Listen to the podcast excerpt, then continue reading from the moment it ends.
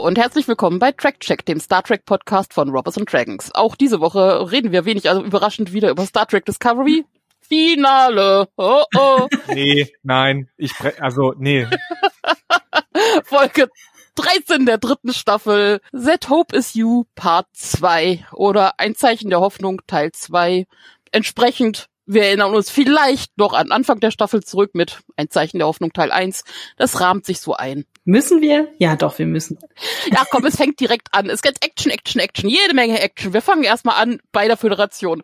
Weil, ich meine, nachdem äh, die Friedensverhandlungen jetzt nicht so erfolgreich waren, hm. ist Osira ziemlich pissig und sagt, ich komm, dann nehme ich die Discovery gleich wieder mit. Das will natürlich Admiral Vance nicht einfach so geschehen lassen, weil Sporenantrieb wichtig, wichtig, wichtig. Ja, und dann wird einfach fröhlich rumgeballert. Also Vance sagt alles, schießt auf Discovery, vor allem spricht er die Voyager an. Äh, aus irgendwelchen Gründen weiß Osira von so einem zweiten Schutzschild, den sonst irgendwie keiner weiß. Also man, man erfährt auch in der ganzen Folge nicht, wer Osiras geheimer Informant war. Egal, sie weiß es. Ja. Was gibt's da groß zu sagen? Wir mögen Admiral, also ich mag Admiral Vance weiter komplett großartig, er gibt weiter gute Kommandos. Ah. Wo wir jetzt im Finale sind, ich habe generell mal so eine Sci-Fi-Taktik-Frage, was so Schutzschilde und sowas angeht, weil ich da wirklich davor saß und also ich habe den Fehler, diesmal wieder den Fehler gemacht, das Technobubble verstehen zu wollen. Das ist ja eh immer nicht nein, so nein, nein, nein, nein, nein, nein, nein, nein. Fehler Nummer eins. Ich weiß. Äh, aber es wird halt so viel davon geredet, dass du dann, also die haben ein mittelgroßes Schutzschild. Ja, dann merken sie, das funktioniert nicht. Dann wird das nächste Schutzschild aufgefahren. Dann gibt's irgendwelche Deflektorschilde, die für irgendwelche anderen Sachen eingesetzt werden.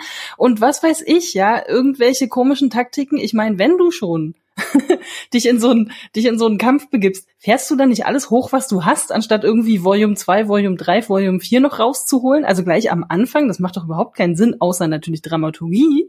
Aber alles andere ist halt totaler Quatsch, weil ich mir gedacht habe, so, ach so, ihr habt noch drei Schilde, dann macht die doch an. Was soll denn das? Vielleicht, vielleicht ist das eine Energiesache. Du musst Energie sparen oder dafür, dafür ersticken unten irgendwelche Leute, weil die Lebenserhaltungssysteme nicht mehr funktionieren, naja. weil da keine Energie Oder du wirst halt beschossen und bist dann sowieso hin. Also das macht irgendwie überhaupt keinen Sinn.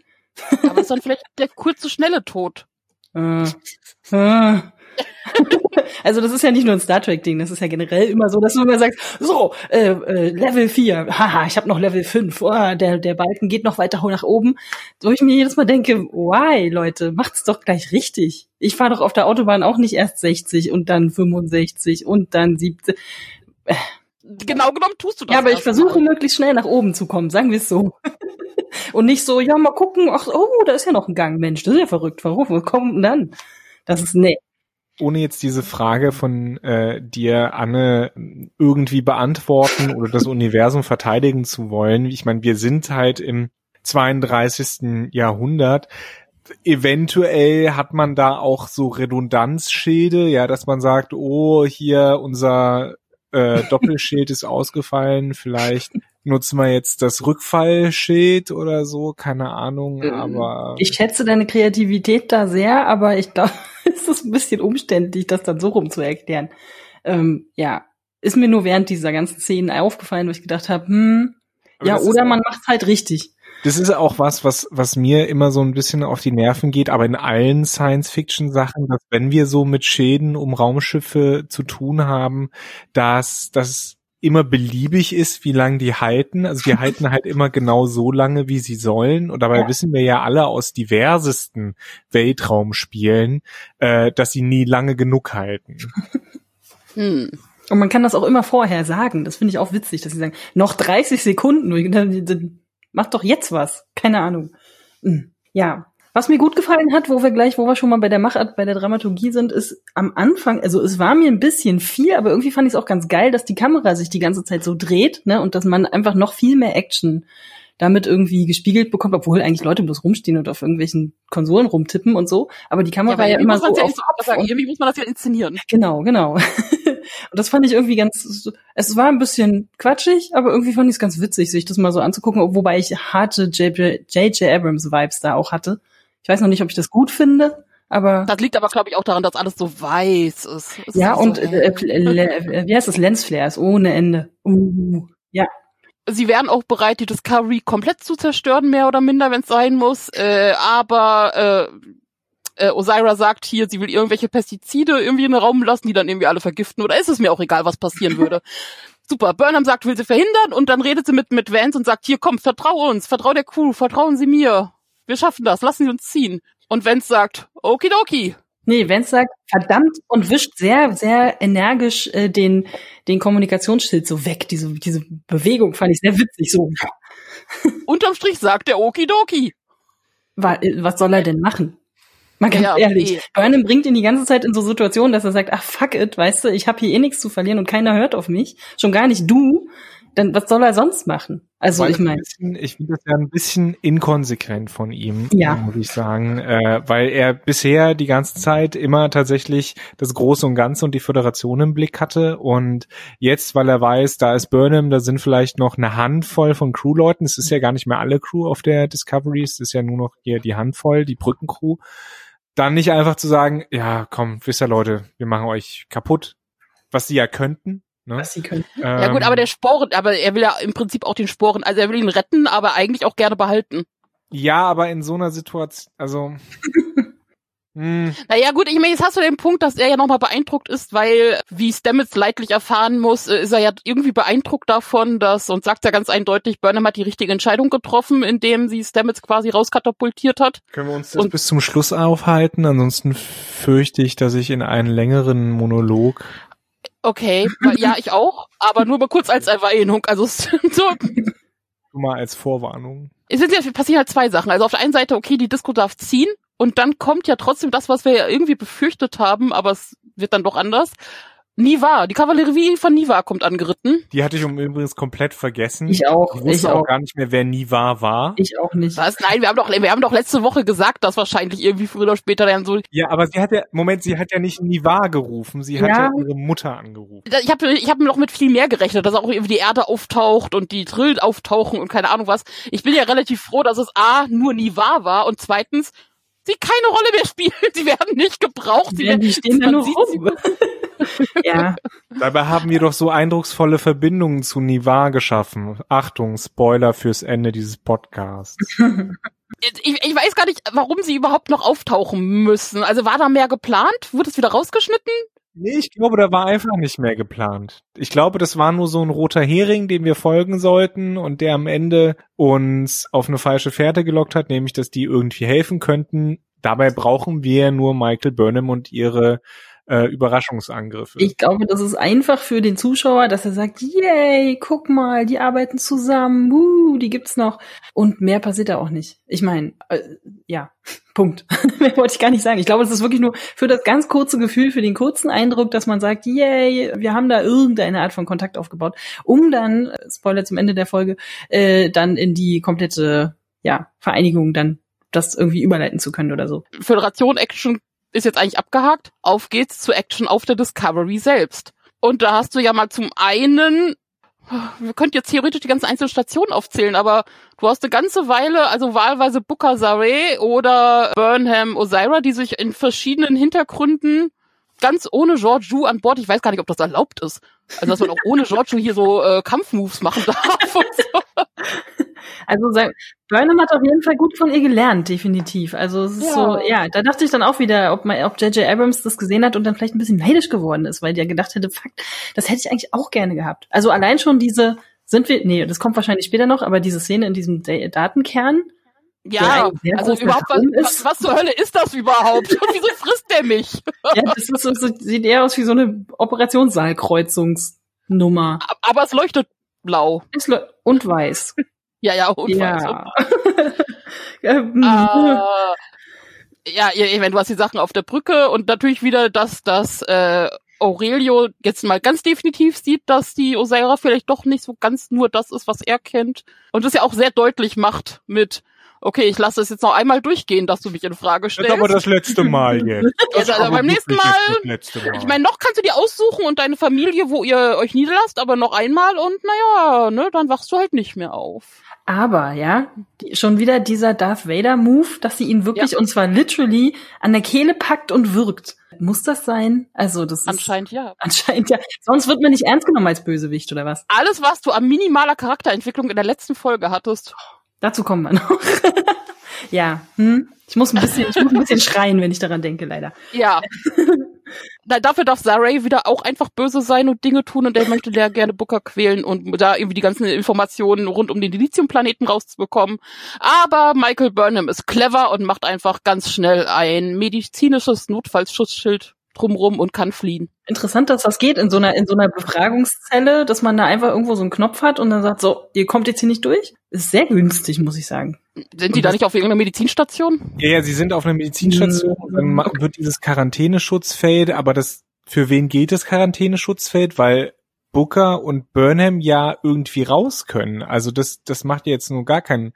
Äh, Vor allem ist Booker direkt auch wieder fit. Der wird da erstmal 20 Minuten lang gequält und ist irgendwie kurz vorm Herztod oder nee, was war's? Der Äh, kriegt ja, der kriegt ja äh, Adrenalin. Ja, das wird ja erklärt. Er hat einfach ganz viel Adrenalin und das ach so, dann ist das okay, dann kann man schnell wieder aufspringen oder ist Ein Wunderwirkstoff des Körpers, ja, aber naja. Nee, was mich daran Trotzdem. stört ist, was also neben allem anderen Offensichtlichen ist, äh, was mich daran stört, ist, ich habe diese Szene gesehen und dachte mir, na, wie will sie da jetzt wieder rauskommen? Hm, das ist ja beabsichtigt von den Autorinnen und Autoren. Wie will sie da jetzt wieder rauskommen? Äh, ach, vielleicht hat sie bestimmt noch irgendeinen Trick im Ärmel. Ja, hat sie auch. Das ist wieder so ein, ein Burnhamscher Überraschungsangriff, den wir schon so oft gesehen haben und den ich in diesem Moment auch wirklich vorausgesehen habe, so dass es mich nicht wirklich überrascht hat. Und ich denke mir, nee, irgendwann ist auch gut. Also ich fand das mit dem medizinischen Schutzschild durchaus mal clever. Ja, aber es ist ja wieder so ein, ich leise, äh, reiße mich los und trete ein paar Leute und drehe irgendwie die Waffen um und mach Piu Piu. Ja, es ist clever, Mhm. aber es ist wieder dieselbe. Burnham hat irgendeinen Plan und dann geht's, geht's, geht's los und sie kann sich dann nochmal irgendwie aus der Schlinge ziehen. Ich finde das erzählerisch halt ein bisschen inkonsequent, insofern als dass das immer ja, eine Art, Vorsicht mit dem Begriff, ne, aber es ist halt eine Art Deus Ex Machina. Es ist eine einfache Oh, das Art hast du ganz oft in dieser Folge. ja. was aber den Einsatz einer Deus Ex Machina nicht entschuldigt. Niemand hat gesagt, dass es ein gutes Erzähl Erzählmittel ist. Ja, aber es ist halt gleichzeitig auch, Verzeihung, ein bisschen billig einfach. Wobei ich das jetzt als gar nicht als Deus Ex Machina groß sehe. Ich meine, das, also gerade jetzt diesen Streng Einsatz. ist es das nicht. Nee, da hast du recht. Äh, aber wie gesagt, es ist ein, es ist ein Mittel, das sie immer und immer wieder Burnham haben anwenden lassen und es ist halt einfach jetzt langweilig geworden. Oder zumindest vorhersehbar. Also, also gerade das mit diesem medizinischen Schutzschild, das, das gehörte für mich jetzt zumindest in dem Teil tatsächlich zu, ah, sogar kurz überraschend und für schnell geschaltet und gut gemacht. Ja, es ist doch aber auch vorher das- schon immer dasselbe, dass man die nicht Ja. in Handschellen legt, dass man die überhaupt dahin so nah ranlässt, dass du die nicht irgendwo anders einsperrst. Also all diese ganzen Kardinalsfehler, die sie ja vorher schon mit der Crew gemacht haben, und sorry, Saré hat da schon wieder nicht aufgepasst, dass sich da einfach haufenweise Leute losreißen können, losreißen können, einfach irgendwie alle überwältigen können. Das ist halt einfach, das ist halt einfach 80er Action irgendwie. das ist Also, so das Niveau.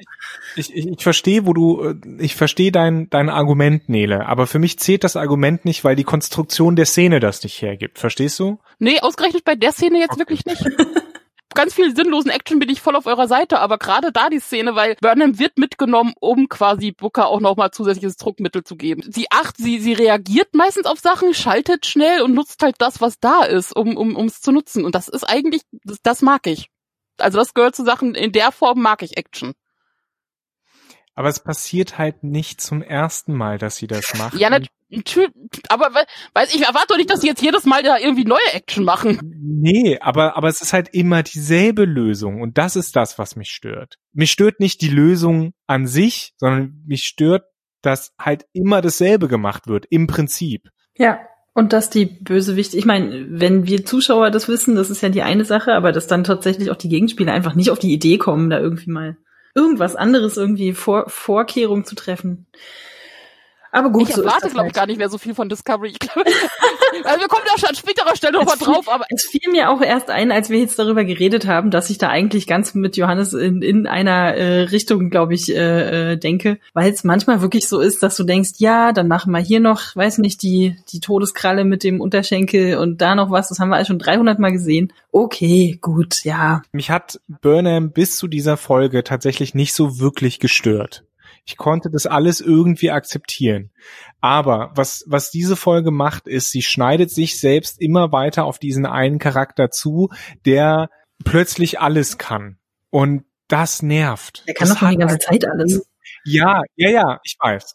Das hat mich bis jetzt aber nicht so wirklich gestört, weil es irgendwie genug Kontrast und dieser Charakter auch irgendwie ein bisschen Tiefe hatte. Aber genau diese Tiefe verliert Burnham in, in dieser Folge, weil sie einfach dadurch ballert, tritt, schlägt, äh, Sprung kickt und das ist, ja, das hat mich einfach nur genervt. Aber das finde ich jetzt faszinierend, weil kann, kann das sein, dass du dich eher von der ganzen Staffel dann genervt fühlst, oder wie alles bisher war, weil äh, ausgerechnet in der Folge fand ich Burnhams Handeln in dem, wie es einfach bisher gegeben ist und so wie die, die einfach die Basis gelegt ist, sowohl für sie als auch einfach alles im Rahmen, dass halt die Discovery übernommen ist, dass Osira da ist, da, da macht das, da macht dieses ganze Kämpfen und dieses ganze Schalten für mich durchaus Sinn. Und auch, dass Burnham das in der Stelle da tut, wo sie halt ist. Mein Problem mit dieser Folge ist, dass sie die ganze Staffel für mich so ein bisschen am Ende mit dieser Botschaft, die sie bringen will, nicht kaputt macht, aber ich ärgere mich am, ich habe mich am Ende geärgert, äh, tatsächlich über über dieses Ding Spoiler fürs Ende der Folge äh, äh, von Ja. dieser Podcast Folge äh, dieses Verbindungsding so oh ja Verbindungen zwischen zwischen Menschen sind so wichtig diese Folge zeigt für mich dass es die auch die ganze Staffel rum nicht wirklich um irgendwelche Verbindungen ging sondern um das Schicksal dieses einen Menschen, Michael Burnham, was okay gewesen wäre, wenn das der Dreh- und Angelpunkt der Serie gewesen wäre, ist er aber nicht gewesen. Und deswegen dieser Rückfall quasi hin zu einem, äh, zu einem typischen Action, äh, heldenorientierten Actionfilm, finde ich daher in dieser Folge relativ anstrengend. Und deswegen finde ich halt Michael Burnham auch anstrengend einfach. Es ist insofern langweilig, weil du weißt, dass diesem Charakter eigentlich nichts passieren kann. Hm. Und das ist, das ist halt das, was, was diese ganze Action für mich auch irgendwo uninteressant macht. Ja, weil, weil, weil sie konsequenzlos bleibt für den Charakter, für die Entwicklung. Selbst, dass sie da ein Messer im Oberschenkel stecken hatte, es ist ja relativ belanglos, außer dass Sie hat kurz gehumpelt, da habe ich drauf geachtet. Kumpel. Ja, ja, ja, das ist mir dann auch ein, aufgefallen, nachdem sie dreimal über den Tisch in diesem Computerraum gesprungen ist. Es war ohne Scheiß, das alles war mir mittlerweile so egal. Einfach, Das ist schön für dich, Nele, das ist wirklich schön für dich. man konnte die Folge super gucken und ich mochte einfach die verschiedenen Hintergründe. Es hat blau geleuchtet und ich habe überhaupt nicht erwartet, Es hat blau geleuchtet. richtig, ich habe überhaupt nicht erwartet, dass irgendwie mehr passiert als Burnham macht ein paar Roundhouse-Kicks und es leuchtet blau. Mehr habe ich in diesen, in allen Szenen mit ihr gar nicht mehr erwartet. Und vielleicht, und das sage ich jetzt nicht, dass deswegen Discovery gut ist, ich sag nur deswegen, ich fühlte mich sehr gut unterhalten, weil ich Unterhalten war ich auch, das ist okay, aber Und tatsächlich hatte ich teilweise, aber das war mehr wegen der Crew. Also die zwei Sekunden, die die Crew hatte, das da ging auch an mein Herz. Aber anderes. Aber viel, also mein, ein ganz großes WTF für mich. Hm? Diese Turbolifte. Ja. Wie groß ist die Discovery? Wie groß ist der Raum dazwischen? Und also ich meine, 90 Prozent von der Discovery ist durch diese Turbolift-Geschichte ausgefüllt, oder? 90 Prozent der Discovery sind anscheinend Luft. Beziehungsweise keine Luft. Also Und, und, und, die, und, die, und die stoßen auch nie aneinander, weil ich meine, zum Beispiel, wenn man mal so sieht, wie das funktioniert mit den äh, auch Weiterleitung von, äh, von, von Gepäck an großen Flughäfen oder von automatischen äh, Logistikzentren, wo das dann so wild durcheinander geht äh, und das auch ganz genau abgestimmt ist per Computer, aber auch da äh, stoßen die Dinge mal aneinander. Also ich möchte noch weniger mit Turboliften fahren, als ich vorher schon wollte, jetzt wo ich gesehen habe, wie die da funktionieren. Also das Ja, naja, also dass, dass die da anscheinend nicht so wahnsinnig äh, platzsparend bauen, äh, das haben wir ja uns ja schon bei den Pflanzen, bei, bei der Pflanzenkolonie irgendwie äh, gesagt. Aber ich habe mich auch einfach gewundert, dass es einfach grundsätzlich geht, dass man sich da irgendwie oben einfach draufstellen kann, wie in jedem handelsüblichen anderen Fahrstuhl. Aber das heißt ja dann auch, dass man eine gewisse Atmosphäre dann trotzdem in dem Gebiet hat und Ich sag mal so. Der, Ich habe, ja. ich habe ein sehr beschränktes Wissen über die Technik hinter Star Trek. Ein guter Kumpel von mir, den ich seit viel zu lange kenne, ähm, ist da, ist da wesentlich bewanderter als ich ähm, und hat auch diese ganzen Technikhandbücher und so weiter. Und der hat mir das irgendwann mal ähm, mit diesen Turbolifts erklärt. Ich glaube, sie haben die Technik der Turbolifte dann doch relativ frei interpretiert für diese für diese Serie. Ja, ich Hm. meine, wir sind ja jetzt im 32. Jahrhundert und die Discovery wurde überarbeitet, also vielleicht ist das auch Es war einfach. vorher schon so. Wir hatten, wir hatten irgendwann mal die, die, ich glaube, in irgendeiner Folge, ich weiß nicht, ob es diese Staffel war, ich bin mir, glaube ich, relativ sicher, es ist diese Staffel, ähm, hatten wir schon so einen Blick in die Turbolift-Geschichten und das sah genauso aus. Das Ja, hat, verwechselst du das vielleicht mit, mit dem Short Track mit ähm, Spock und Number One? Okay, weil da kam sie auch vor. Und das aber, ich meine, das war ja auch ein Netzwerk, aber trotzdem sah das zwischendurch ein bisschen mehr doch nach herkömmlichem ja, Tunnelsystem quasi aus. Aber es war blau, Nele. Warum Ja, ja, es leuchtet blau. Ohne Scheiß mit leuchtenden Dingen kannst du immer Pluspunkte erstmal Nee, bei mir. aber ich, ich muss sagen, also ähm, ich bis zu den Turboliften konnte ich der Action folgen und danach habe ich mich echt gefragt, was was passiert hier? Warum? Was? Hä? Warum? nein, nein, einfach zurücklehnen Ja. und den Lichtern folgen. Das ist Ja, ja. Kommt nach den Turboliften dann schon die Luftschleusen-Sache? Ja, die Luftschleusen-Sache war ja mehr oder minder auch parallel. Also Burnham Ja. kämpft die ganze Zeit so, weil Osira spart Munition und äh, lässt deswegen einfach mal die Lebenserhaltungssysteme in den Lower Decks, also in den unteren äh, unteren Decks. Decks heißt Ja. das, oder? heißt das auch auf Deutsch und Englisch. Das heißt auch Egal. auf Deutsch Dex, ja, ja. und auf den unteren Decks äh, äh, abschalten. Entsprechend haben wir da wieder Johannes beliebtes, ah, die Zeit läuft raus. Ah, Genau, wir haben keine erstens Luft das, mehr. zweitens, es ist ja nicht dumm, weil du dann keine teure, komische CGI machen musst. Du musst einfach nur allen Leuten sagen, tu mal so, als würdest du gerade ersticken. Was funktioniert? Während sie wissen, sie haben keinen Sauerstoff mehr, erzählen die sich Geschichten aus ihrer. Kindheit. Richtig, richtig. Also, ich meine, ja, erstens das. Man kann ja verstehen, dass dann alle erstmal da sitzen und, oder da stehen und sagen, okay, folgendes müssen wir machen, aber die lassen sich Zeit. Das glaubt man überhaupt nicht. Und ich fand es ja auch sehr witzig, dass Tilly dann auf einmal so super dark wird und dann sagt, okay, also wenn es jetzt hier wirklich vorbei ist, dann ist es jetzt hier wirklich vorbei. Ähm, und dabei aber irgendwie, also ja, sie beeilen sich nicht und das ist irgendwie, hm, keine Ahnung. Ja, du hast vor allem das nächste Deus Ex Machina, weil Ovo Sekun eine große Freitaucherin in ihrer Freizeit als Ja. Kind war oder wann auch immer in der, in der nur noch nachschlagen. Hat das, hat das jemand von euch noch nachgeschlagen? Kann irgendjemand auf der Welt zehn Minuten Lift Ja. anhalten? Ist das wirklich zehn Minuten? Ja, ja. tatsächlich möglich, ja. Das ist schon Ja, sehr lang. Also auch, auch durch dieses äh, Freiti äh, Freitauchen, ab, äh, Freiapnoe-Tauchen. okay, ich dachte so fünf bis sechs wären, wären realistisch. Zehn erschien mir ein bisschen dolle viel, aber mm, okay. Äh, sagen wir so, aber das kannst du halt normalerweise nicht in einer zusätzlichen Stresssituation. Also du musst schon vorher meditieren und äh, Erstens das, zweitens genau, du musst deine Lunge darauf vorbereiten. Das heißt, wir hätten sie irgendwann sehen müssen, wie sie so ganz tief ein- und wieder ausatmet. Ja, übrigens, also das kann jeder machen. Man kann sich das mal angucken. Äh, nicht jeder kann zehn Minuten bitte nicht zu Hause probieren. Oh Gott. anhalten. Aber man Schreibt kann uns bitte, dass ihr alle noch okay seid, wenn ihr das gehört habt. Danke. man kann tatsächlich, man kann tatsächlich ein bisschen Atemübungen machen, also bewusst ein- und ausatmen und dann auch tiefer einatmen, also die Lunge leeren und dann geht das. Also dann kann man auch vielleicht nicht zehn Minuten, aber dann so fünf Sekunden länger oder sowas in der Badewanne bleiben unter Wasser. Das geht schon. Äh, aber das hätten wir halt irgendwie sehen müssen. Und ich dachte mir nur so, also schön, dass sie das kann, aber so funktioniert das nicht. Vor allem macht sie ja auch wirklich null aus. Sie läuft einfach neben allen anderen hinterher, äh, nebenher. Und ja, hält dann mal so diese eine Maske, die sie irgendwie haben, ähm, dann fest. Keine Ahnung. Ich dachte dann auch so, dass mit dieser Luftschleuse, also die werden ja wahrscheinlich die Türen auch so gebaut haben, dass die irgendwie abgedichtet sind. Aber gilt das dann nicht eigentlich auch für alle? Ro naja. ja, der, der Sauerstoff wird ja auch abgezogen. Also das ist ja der Wind, den sie da auch merken. Das Zeug wird ja abgezogen. Das war schon Also ein die bisschen. Ta Taktik an und für sich ist ja ist ja nicht dumm. So mache ich das, wenn ich mal äh, Bock habe, mich zu ärgern bei FTL, so einem kleinen. Also ich wollte gerade sagen, was kommt jetzt? Wann machst du das bitte bei irgendjemandem? Anzeige ist raus, Johannes. Ich meine, hast du nicht mit Schülern zu tun oder jetzt gerade zu Corona? ich wollte über ein Videospiel reden, aber ja, dich mir. Lüften ist wichtig. Nicht die Luft rauslassen.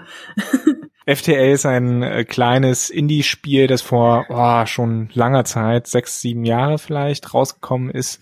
Einer der ersten Kickstarter-Erfolge. Und da kann man auch, wenn man, äh, da fliegt man so einen kleinen Raumschiff, ja, und wenn da Leute sich auf das Raumschiff beamen, dann kann man da auch die Luft rauslassen aus den nicht wichtigen Räumen und dann ersticken die. Also das ist sinnlos, äh, sinn, durchaus sinnvoll, das so zu machen.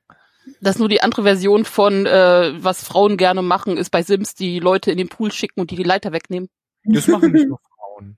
Warum machen das denn nur Ich Frauen? kenne das Das ist auch nicht schlecht. Ich habe die immer eingebaut in so Möbeln. Das ist tatsächlich dass sie nicht immer mehr wegkommen. traurig, das dann, das dann zuzusehen, wie sie sich so einnässen über die Zeit. Das ist schon, das tut weh, eigentlich. Ja. Ihr seid auch ganz schön dark geworden mit der Zeit, glaube ich. Ja, Hat 2020 mit euch gemacht. Ihr habt mit den Sims angefangen, hallo? Naja, auf jeden Fall, äh, nachdem sie sich alle noch ihre Lebensgeschichte erzählen, während sie am Ersticken sind, äh, fallen sie einfach jetzt nacheinander alle so ein bisschen in Ohnmacht, beziehungsweise alle mehr oder minder zeitgleich. Äh, mit dieser klassischen, äh, normalerweise ist es ja so ein äh, Lass mich zurück, normalerweise die Gruppe versus ein, jetzt ist es, die eine soll weiterziehen, weil sie Ja, noch allem, was war denn auch vorher der Plan? So, wir gucken mal, wer am weitesten läuft, laufen kann und laufen alle am gleichen Punkt los? Das habe ich auch nicht verstanden. Sie wollten die eine Warp-Gondel absprengen, was ja auch Ja, aber die erfolgreich kommen alle aus der gleichen Ecke. Die wollen das alle zusammen machen und wenn, dann sterben sie alle gemeinsam. Chili sagt, es ist auch allen klar. Das siehst du ja, das ist dieser kurz Moment von, okay, here we go. Ja, na klar, natürlich. Ovo Sekund schafft es dann da rein und denkt sich, okay, jetzt ganz klar, ich werde mit in die Luft fliegen. Aber, und jetzt kommt der einzige Grund, warum überhaupt diese Sphärendatenbots dabei sind. Um die Leute da wieder rauszuziehen. Das eine opfert sich, einer davon opfert sich, um Um. Sekund da Es, es war ja auch nur noch eine da, weil alle anderen, diese ach so, ach so wichtigen Sphärendatendinger, sind Kanonenfutter. Komplett sinnfrei. Heißt das jetzt, es fehlt die Hälfte der Daten?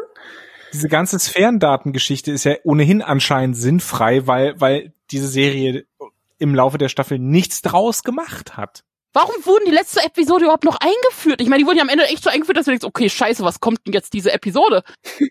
Nix. Damit die, na doch, so wie so ein Roomba, damit die da ein bisschen sauber machen auf dem Flur. Weißt du, das ist eigentlich genau Das das. ein Roomba nehmen können, das wäre ungefähr genauso erfolgreich. ah, Ja. Nee, das, das hat mich auch geärgert. Und vor allen Dingen, wenn wir dann am Ende sehen, oh, diesen einen haben sie wieder repariert, Adira und äh, die Ingenieurin, die Reno. alle cool finden- äh, Reno, richtig. die auch sonst keinen Auftritt hatte, sonst Die auch sonst keinen Auftritt hatte wieder keinen. Text. Die wurde wahrscheinlich wirklich nach Worten bezahlt und dann war das jetzt wahrscheinlich der Deal, dass sie da in dieser Folge kurz noch auftauchen kann, wenn sie einfach nur grinsen muss und nichts sagt. Keine Ahnung. Hm. Aber was ist, was ist, sind die jetzt, was ist denn jetzt mit diesen Sphärendaten? Sind die jetzt irgendwie self-aware, ja? Also haben die ein Bewusstsein entwickelt oder, oder was ist da los? Weiß man nicht. Naja, insofern halt ein Bewusstsein entwickelt, dass die, dass die komischen Roboter die da rauszerren konnten. Du, Ovo hat jetzt ein Haustier. Wir Ja, haben genau. jetzt eine hunderttausend Millionen Jahre alte historische Datenbank, die irgendwie Bewusstsein erlangt hat und alles, was sie macht, ist, es war mir eine Ehre, mit ihnen zu dienen und sie zu retten. Dankeschön, ich schalte mich jetzt ab. Was ist denn das für, also Entschuldigung, was ist denn das für ein Scheiß? Ich fand die ja eh schon für Track-Universum irgendwie unpassend und dann musst Mhm. du damit schon irgendwas anfangen oder irgendwas vorhaben. Und hat, hat, haben die Schreiber zwischendurch Schiss bekommen? Das ist zu sehr nach R2D2 aussieht. Ja, also was, also ja, ja. wie spontan gesagt, nee, komm, scheiße, geht nicht mehr. Lass uns was, lass uns das alles runterspielen. Ich hab's auch nicht verstanden. Ich habe keine Ahnung. Ich frage mich nur, was jetzt, also ist jetzt, wenn nur noch einer, ein Roboter da ist, sozusagen, äh, fehlen dann da jetzt Daten? Also ist es so, weiß nicht, so eine, so eine pa- partitionierte Datei, die man irgendwie nicht mehr zusammenkriegt? Oder wie? Oder einfach das? kopiert auf mehrere. Oder, ich meine, sie hatten ja auch diesen einen Film nicht löschen können, das heißt, vielleicht war es da versteckt. Keine Mhm. Ahnung. Ne, ich denke, ich denke, die, die, der Computer, also die, die Sphärendaten waren ja im Computer. Was für mich darauf hindeutet, dass diese Sphärendaten ja immer noch da sind, Hm. ist, dass der Computer Burnham ja wieder ausgespuckt hat. In dieser Kampfszene mit Adira. Über die reden wir Was gleich. nochmal ein ganz anderes Thema ist, genau. Aber, Über, Burnham- aber immer noch nicht mit Adira, sondern mit Os Osira. Ja, ah, sorry, ich verwechsel die beiden immer. immer. Osira und, und Burnham kämpfen also in diesem Computerraum und, und Burnham wird in diese äh, Computer-Matrix-Lego-Geschichte reingedrückt und kommt dann wieder raus. Und ich habe das so interpretiert, dass der Computer immer noch auf Seiten, äh, mit den Sphärendaten innen drin, immer noch auf Seiten von der Crew ist und Burnham dann irgendwie da drin zum Le am Leben erhalten hat und wieder ausspuckt. Mhm. Aber wer weiß, ob ich da nicht zu viel reininterpretiere. Ich frage mich immer noch, was dann eigentlich jetzt, wir hatten doch vor zwei, drei, 500.000 Folgen mal so ein Ding, oder ich weiß nicht, was das war, so ein, so ein Space-Armband oder so, was Burnham umbekommen hat, von wegen ihre Lebenszeichen werden dann nicht erkannt. Also schon längst wieder weg. Ja, ja, ja. Ich dachte irgendwie, das hätte dann, da- also das würde jetzt im Computer, während sie da verschluckt wird, irgendwie noch irgendeine ja Auswirkung nur- haben. Das war ja nur, damit sie auf dem Schiff nicht geortet werden kann oder so. Vielleicht kriegen wir irgendwann einen Short-Track, was passiert in der Zeit, wo sie da drin ist. Vielleicht war sie ja nur eine, noch ein paar Sekunden weg, aber gefühlt hat sie da drin ein ganzes Abenteuer erlebt. Ja, so wie bei der Simpsons-Folge, wo Homer Simpson plötzlich dreidimensional wird. Dann wird sie halt zweidimensional. Dann kommt sie zu Lower Decks. Pass auf, ich mache hier Ich einfach meine eigenen Folgen auf. Mit Blackjack und Nutten. Ich bin dafür. Also der Computer, also Osira. Ich finde, wir sollten jetzt Osira mal zu, zu Grabe tragen, weil das ja die Folge auch relativ schnell tut. Ja, also ich muss jetzt leider sagen, ich verabschiede mich hiermit von der von der etwas hochtrabenden Idee, einen etwas komplexeren Bösewicht äh, in diese Serie einzuführen. Wir haben eine einen, einen etwas schwachen Versuch in der letzten Folge gesehen. Jetzt haben wir wieder die typische Pappkameraden Bösewicht-Tante, die einfach auf die Hans Gruberigste Art und Weise ever erledigt wird, die man sich nur vorstellen kann, die wird einfach, ja, die wird einfach weggeschossen und das war's. Nee, Hans Gruber ist eigentlich Saray. Der wird ja auch noch direkt in der gleichen Szene äh, umgebracht. Ich finde ja, du ziehst den Namen von Hans Gruber irgendwie in den Dreck, der hatte Ja. Das stimmt. Das tut mir leid. Also die haben hier weder, weder Hintergrund noch Ahnung noch, vor allem, warum machen sie die ganze Dreckarbeit eigentlich selber? Das ist eigentlich auch nicht verständlich. Ja, weil die Regulatoren nichts können. Anscheinend. Wir, wir wissen ja auch, dass dann das ganze Problem, wenn der Hauptwillen erledigt ist, dann hat sich ja auch gleich die ganze Organisation zerschlagen. Das ist ja, das kennt man ja. Weil sie haben gerade in der letzten Folge ja noch aufgezogen, dass ja, Osira ist Ministerin, aber Mhm. da gibt's doch genug andere, die sie überzeugen musste. Dass, also die Kette ist auch, auch in der Führungsebene, besteht aus noch diversen anderen Leuten. Wieso genau jetzt mit Ja. Osiris Tod auf einmal alles andere hinfällig sein soll? Und die haben ja schon das Mega-Netzwerk. Also die haben ja diverse Planeten unter sich, diver ich mein, warum zur Hölle soll nur wegen dem Wegfall von Osira auf einmal alles hinfällig sein? Weil Burnham das so sagt. selbst wenn sie jetzt sagen, okay, Osira muss weg, aber mit dem Aufbau, den sie in der letzten Folge hatten, mit diesem Jahr hier, es gibt dieses große Netzwerk und, und die Smaragdkette kann mehr und die haben auch diese großen Wissenschaftsstationen und Dradi, Dradi, Dra, das hätte noch so geil werden können in der vierten Staffel. Also sie hätten doch damit doch wirklich was machen können. Tja, Ja, aber da, dafür hätten sie das auch wirklich wollen müssen und dafür hätten vielleicht die 20 Executive Producers und Co-Producers und äh, Co-Co-Producers und Co-Executive Producers sagen müssen, nee, wir geben euch hier Auto, äh, äh, Autorenfreiheit, ihr könnt machen, was ihr wollt, solange es nur irgendwie in sich stimmig ist. Aber in sich stimmig zu Mhm. erzählen, war anscheinend nicht Hauptziel dieser Folge, zumindest was die Details angeht. Im Großen und Ganzen ist es ja okay, ja, aber ist nicht in sich schlüssig und das ist nicht stringent, das wird nicht durchgezogen. Da wird immer mal nach links und rechts geguckt. Hm. Nein. Naja, unterm Strich, sie schaffen es, die Brücke wieder für sich zu, ge- generell das ganze Schiff wieder für sich zu gewinnen. Sauerstoff kriegen sie alle wieder, überleben alle soweit. Äh, Alle Ausrufezeichen. Alle. alle, wirklich. Wo wir, wo, wen hättest du geopfert, Johannes? Ja, diese komische neue eingeführte, also wie, wieso ist auf einmal hier äh, Lieutenant Nielsen nicht mehr zu sehen, aber dafür diese Ist Lieutenant Jan, Jan, Diese- irgendwie sowas. Tobi Harrier, ja. Hm? Konnte die Schauspielerin nicht? War, war sie krank? Gab es irgendein Disput? ich weiß auch nicht. Ich, ich weiß nicht, was das sollte. Also Aber sie ist auch, sie ist auch bei der Brückencrew, bei dem, also bei der Aktion, die ist auch irgendwie voll dabei und will mit denen zusammen sterben. Und dafür hätte man zumindest mal zwei, drei Wörter vorher tauschen müssen, oder? ja, ja.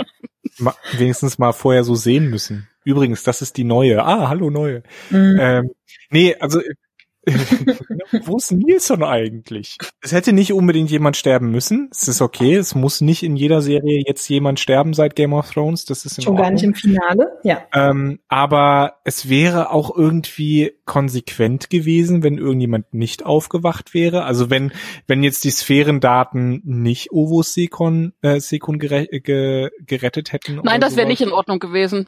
Ja, ich weiß. Also andere ja, könnte ich opfern, aber nicht Ovo, aber nicht meine Ovo, die, die mag ich, die darf nicht Die gehen. hat das Beste aus ihrer Rolle gemacht. Aber ich meine, ich meine, du musst dir mal überlegen. Ich meine, wir haben jetzt nicht Realtime, die man da messen kann, aber wie lange liegen die da ohne Sauerstoff? So richtig bewusstlos. Es dauert vielleicht eine Weile, bis das Gehirn aufhört zu arbeiten, aber ganz ehrlich, das hat schon eine ganze Weile gedauert. Ja gut, aber jetzt sind wir im 32. Jahrhundert, wahrscheinlich kannst du die Hirnschäden, die es Auch gab, wieder machen. Mm-mm, Auch im 32. Jahrhundert brauchst du Sauerstoff. Ja Das schon, aber, aber, aber ab, ab einem gewissen Punkt hast du ja vor allem erstmal Hirnschäden und die konnten wir vielleicht rückgängig machen. Mm. durch, durch ein Backup der, der, der Hirnströme oder was? Das wäre das wär okay. Weißt, du, da, da, da wäre ich mit klargekommen, wenn sie gesagt hätten, da, ja, Burnham ist jetzt in dieser Computermatrix drin. Die kommt da nicht wieder raus, aber die, Ja. ist, immer, die ist jetzt die Discovery. Das wäre konsequent gewesen. Oder es wäre konsequent gewesen, wenn halt irgendjemand nicht wieder aufgewacht wäre oder sowas. Ja. Äh, einfach um zu verdeutlichen, nee, das, was hier passiert, hat Konsequenzen. Aber so, wir sind jetzt, die einzige Konsequenz, die wir jetzt haben, ist, dass jemand, dessen ganze Entwicklung in dieser Staffel darauf hingedeutet hat, dass sie diesen Posten nicht ausfüllt, jetzt den Posten ausfüllt, den sie hat. Ja. Und wenn wir alle zusammenarbeiten, dann werden wir das auch schaffen. Und zwar verlustfrei. Ich bin ja durchaus großer Freund davon, nicht überall eine Liebe hinzudeuten und es kann einfach eine sehr gute Freundschaft sein, aber hier, hier Detmar und Ovo, ne? Also Detmar und Ovo, da, da geht doch was. Ich hätte das, ich hätte das total geschippt. Ich auch, ich auch. Genau das schreibe ich in meiner Kritik übrigens, die ihr noch nicht gelesen habt, weil sie noch rauskommt. Ja. I ship it. Habe ich jetzt nicht so reingelesen, wenn es mir nicht aufgefallen ist, aber würde ich jetzt auch, würde ich jetzt auch schippen, wenn das jetzt, wenn das jetzt Also da aufgebaut waren wird. Da. Also schon die ganze Staffel Vibes über. da. Also definitiv die ganze Staffel über. Und gerade diesmal war es so ein, kommt, da, jetzt küsst euch, küsst euch endlich. ich will sehen. Ah, Aber, aber ich meine, ich bin da auf deiner Seite, Nele, also auch was das Vorsicht angeht, man muss da nichts reinlesen. Das ist okay, wenn sie nur gut befreundet sind. Das gibt's auch. Das gibt's auch zwischen Männern und Frauen. Ähm, und deswegen auch zwischen Frauen und Frauen, natürlich auch zwischen Frauen und Männern. Äh, Was? Männern und Männern. Aber und jetzt ähm, was ist mit den ganzen non-binären Leute und, und dann hat er sie ja, So, ja, das ja. jetzt jetzt langsam kommt. Haben wir jetzt alle erwähnt? Ja, ich glaube. Ach so, ja, was mich in dem Zusammenhang gewundert hat, ist, dass Tilly von einem einsamen Geburtstagserlebnis redet, wo ich gedacht habe, wenn irgendjemand keine Probleme hat, mit Leuten seinen Geburtstag zu feiern, dann ist es ja wahrscheinlich Tilly, oder nicht? Wieso sitzt sie denn da alleine so traurig rum? Oder meinten die damit diese, diese The Cake is Eternal Szene? Nee. Nee, Tilly, äh, die, das wird ja irgendwann auch am Anfang gewesen sein. Und Tilly war ja anfangs tatsächlich ja mehr so die Außenseiterin. Das hat sich ja erst mit der Zeit entwickelt. Trotzdem. Ach, jetzt nimm das einfach so hin, Anne. Ich fand das so, ich fand das so weird. Das war so out of character, dass sie da völlig, völlig betröppelt da rumsteht. Also, ne, die Luft langsam geht so langsam weg. Und Tilly so, ja, ich hatte da dieses eine traumatische Erlebnis an meinem Geburtstag von vor 15 Jahren. Ich erzähle euch jetzt kurz nochmal, was da alles passiert ist. Während mir die Luft ausgeht. Aber ich Warum? erzähl's euch. Ja. Ich kann zwar in dem Moment dann verstehen, kurz danach, dass Tilly sagt, hier, äh, ich habe schon keinen Bock mehr auf Führung, mach du mal Burnham. Äh, setz dich mal hin, mach mal. War mir trotzdem auch ein bisschen zu plötzlich. Ja, genau. Also für diesen kurzen Moment sehe ich das noch ein und ich mag auch diesen kurzen Einwurf hier, wenn es hilft. Es ist ein Befehl. Mhm. Ja, das war okay. Aber auch so, man hätte ja, also selbst dann hätte wirklich jemand noch mal irgendeinen Satz zu Tilly sagen können und sagen können, äh, hier, Einstein, es war, war uns eine Ehre oder irgendwas, ja. Das ja, wird ja am, völlig am kommentarlos Ende einfach wenigstens irgendwie sagen können, Tilly, gut gemacht. Hm, Dankeschön. Ja, also irgend, irgendeine Konsequenz daraus, dass sich die Frau als Fähnrich-In relativ gut geschlagen hat in dieser Rolle. Nix. Stattdessen wird Burnham befördert. Weißt du, nicht meckert ist sie lobt genug, sagt man. Ja, aber in der, wir sind in der, in der Chefriege. Äh, andere Sache, ich meine, die Discovery ist ja schon unglaublich riesig. Und dann sieht man ja, das Schiff von Osira ist gigantisch. und frisst diese ganze Discovery mit ihrem großen Turbolift-System. Ist ja offensichtlich ein Sternzerstörer. Und dann hat man auch keine, ich meine, es gibt auch überhaupt gar keine andere Lösung. Burnham ist klar, wir müssen hier aufs Ganze gehen. Wir müssen unseren Warpkern abschießen. Ich meine, abgesehen davon, dass dieses, wie man dann sieht, wie das funktioniert, ich meine, der Warpkern, der rattert dann da so durch die Discovery. Ist das nicht, also ist das schon bei dem Prozess dabei, fliegt man doch schon eigentlich in die Luft, oder? Da dachte ich, dachte ich mir auch, das sollte bestimmt so nicht funktionieren. Das sollte, das sollte so nicht funktionieren, so ein Ding, das einen Explosionsradius von mehreren Kilometern hat, dass das da mal eben kurz an die Wand droppelt oder sowas. also wie so, wie so eine Hm. Ohrpost, die wie bei Hello Hallo Ja. Spencer oder so. So vielleicht nicht sein. Und vor allem, sie verlassen sich ja sehr drauf, aber das ist das, was wir irgendwann Anfang der Staffel schon mal sagten. Da hatte ich ja schon mal diese Vermutung, dass äh, eigentlich theoretisch ja Booker mit seinem Empathentum ja eigentlich hier den Sporenantrieb betreiben könnte. Kann er. Aber, ja, aber. In letzter Sekunde. Also wir haben, es, es gibt keine bessere Möglichkeit als, ja, wir machen das. Also kein Problem. Wir schießen jetzt den Warpkern ab und hier mein Freund, der äh, mit Tieren reden kann, dem, da gucken wir jetzt einfach mal, ob das geht. Das ist aber übrigens jetzt eigentlich für mich der größte Deus Ex Machina und ich habe in irgendeiner Recap den schönen Begriff gefunden, Deus Ex Mycelia und den möchte ich hier bitte coinen, weil ich das schön, oder, oder hier in diesen Podcast reintragen, weil ich das sehr schön finde, weil das einfach totaler Quatsch ist. ich komme damit schon klar, weil es ist nicht totaler Quatsch. Also ich komme schon damit klar, weil wie gesagt, das war ja lag ja durchaus nahe. So von wegen, er kann mit Tieren reden, ist Empathentum oder kann sich da mit Leuten äh, mit mit Viechern verbinden. Aber es ist schon sehr günstig, dass das jetzt genau da so dazu Ja, mein Problem ist, mein Problem ist, diese Empathentum. Daraus wird auch Das hat in den letzten vier, fünf Folgen überhaupt keine Rolle gespielt. Nein. Ich habe ja zwischendurch ein paar Mal gesagt, dass, dass Booker ja irgendwie nicht so richtig mit dieser Crew klarkommt und so, ne, weil der immer so awkward rumsteht und sagt so, hallo, ich bin auch noch da. Ähm, also ich glaube, so ein richtiger Empath würde sich da schon so ein bisschen mehr so rein, Weiß nicht. Nee, vielleicht Oder? ist er ja auch nur so ein Tierempath. Also er ist ja nicht jetzt äh, äh, so jemand wie ähm, Counselor Troy oder so. Ja, aber das wäre doch so geil gewesen, wenn du ihn zwischendurch haltest, schon an dieser Kammer stehen und mit den Viechern reden. ja, zum also gar, Beispiel. gar nicht also, groß, dass er sich mit denen verbindet, sondern einfach wirklich schon zwischendurch immer mal wieder hier, ach komm, der ist schon wieder, der, der unterhält sich schon wieder mit hier. Es wäre absolut okay gewesen, das irgendwie szenisch anzudeuten. Ja, Show, Ja. don't tell. Ja. Äh, was zusätzlich mein Problem ist, sie machen das ganz kurz vor knapp Hm. und er fühlt sich jetzt in eine, in, in ein ganzes, eine Subrealität ein, die auf Pilzen basiert und wir haben ihn bisher vorher im, und Pilze sind ja nochmal eine komplett andere Lebensform als Fauna und Flora, möchte ich daran erinnern. Ähm, und wir haben ihn bisher ja immer auch nur mit Fauna irgendwie empathisieren hören, ja, oder sehen. Und jetzt soll er sich also plötzlich irgendwie mit den, mit den Pilzen verständigen und wie läuft das dann ab? So sagt er dann so, hi, ihr kennt mich nicht, aber ich bin nett und könnt ihr uns Ich bitte zu diesem das? Planeten bringen? Ich meine, auf der anderen Seite bietet das jetzt natürlich, Also- ich meine, Quajan ist ja immer noch am Hungertuch, mehr oder minder, aber da haben sie jetzt ganz andere Fachkräfte, Jobmöglichkeiten, weil da sind ja so ein paar Empathen noch, also es müsste der Bruder und ich mal gucken, wer noch, die könnten ja jetzt alle Sporennetzwerkpiloten sein, spontan. Und wie ist das, tut das dem Sporennetzwerk nicht weh, wenn die da durchspringen? Nee, das war, hatte, das hatte sie irgendwie erledigt, weil das Wehtun war hauptsächlich mit Kalber, der irgendwie dieser Zwischenwelt gefangen war. Und dadurch, dass Kalber da rausgezogen wurde, tut das den Sporen nicht mehr weh. Das habe ich aber anders in Erinnerung. Nee, das, war- das hatte ich ja noch mal, das hatten wir angemerkt, aber da wurden wir berichtigt in den Kommentaren. Okay. Na, von mir aus. Mag ja so sein. Aber, aber wie gesagt, also ich habe auch weniger ein Problem mit dieser Lösung, die da präsentiert wurde. Ich habe mehr ein Problem damit, wie sie präsentiert wurde. Ja, alles ein bisschen Und schnell und präsentiert wurde. spontan und dann auf Mhm. Zeitdruck. Äh, ja. Egal, sie springen. Sie springen hin, um zu gucken, okay, keine Ahnung, ob sie überlebt haben, aber wir müssen zumindest mal nachgucken. Ab in den Nebel, ab zum Dilithium-Planeten. Auf den Planeten. Sie schweben nicht drüber, sondern wir sehen später, sie sind auf dem Planeten. Genau genommen sogar im Planeten. Über den, ja. Ich meine, auch das ist so ein, also ich meine, da, da liegt jetzt seit 125 Jahren rum. Und jetzt zerfällt es? Jetzt? Genau jetzt? In der Sekunde? Ja. Ja einmal, Okay. Einmal Kai Aus dramaturgischen Gründen. Sokal hat da einmal zu sehr geweint. Naja, oder es sind jetzt einfach zu viele echte, echte Lebewesen drauf. Die Hologramme waren leicht genug, aber jetzt hier so mit Kalber und Co. Das kann einfach zu natürlich schwer. sein, wenn die da die ganze Zeit rum Springen. rumflitzen irgendwie. Ja. Ich meine, ich bin ja schon mal froh, wir kriegen noch mal ein bisschen hier Rollenspielwelt zu sehen. Das ist Pluspunkt, mag ich.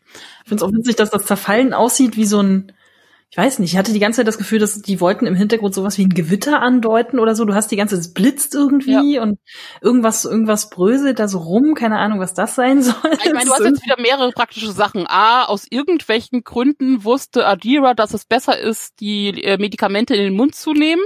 ja, das habe ich auch nicht. Warum? Weiß keiner. Sie hat's Hat sie getan. einfach, einfach intuitiv. Und deswegen kann Auch sie ein bisschen Leute. unhygienisch, oder? Ach, das ist jetzt auch egal. Tatsächlich, wenn ich die Auswahl habe, an, Radi an Radioaktivität zu sterben oder was Angesabbertes zu nehmen, dann gib mir das Angesabberte. Das stimmt, Richtig. ja, aber Was mich, was mich gewundert hat, ist, dass Adira sich nicht wundert über die andere Erscheinungsarten der, ja, dort Ja, das müssen wir nennen. Aber sie selber ist ja auch Xahin, ähm, wie, also die, wie diese eine Special-Freundin von äh, Tilly aus dem Short Track Runaway. Beziehungsweise sie tauchte ja tatsächlich auch in Discovery auf, also diese eine Prinzessin und Königin des ganzen Planetens.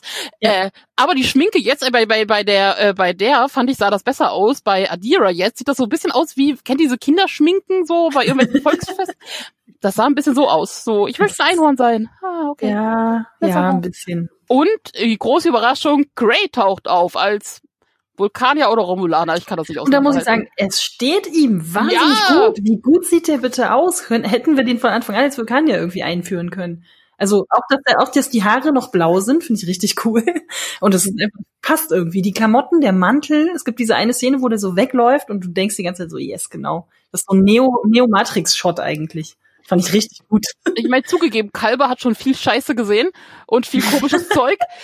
Aber ich meine, die wundern sich ja ungefähr eine Viertelsekunde oder sowas. Ja. Aber wegen, ach, du bist Gray, alles klar, komm her, mein Junge. Also, mit so einem Satz, das ist so, er, er redet noch mit Adira und dann so, oh, hi.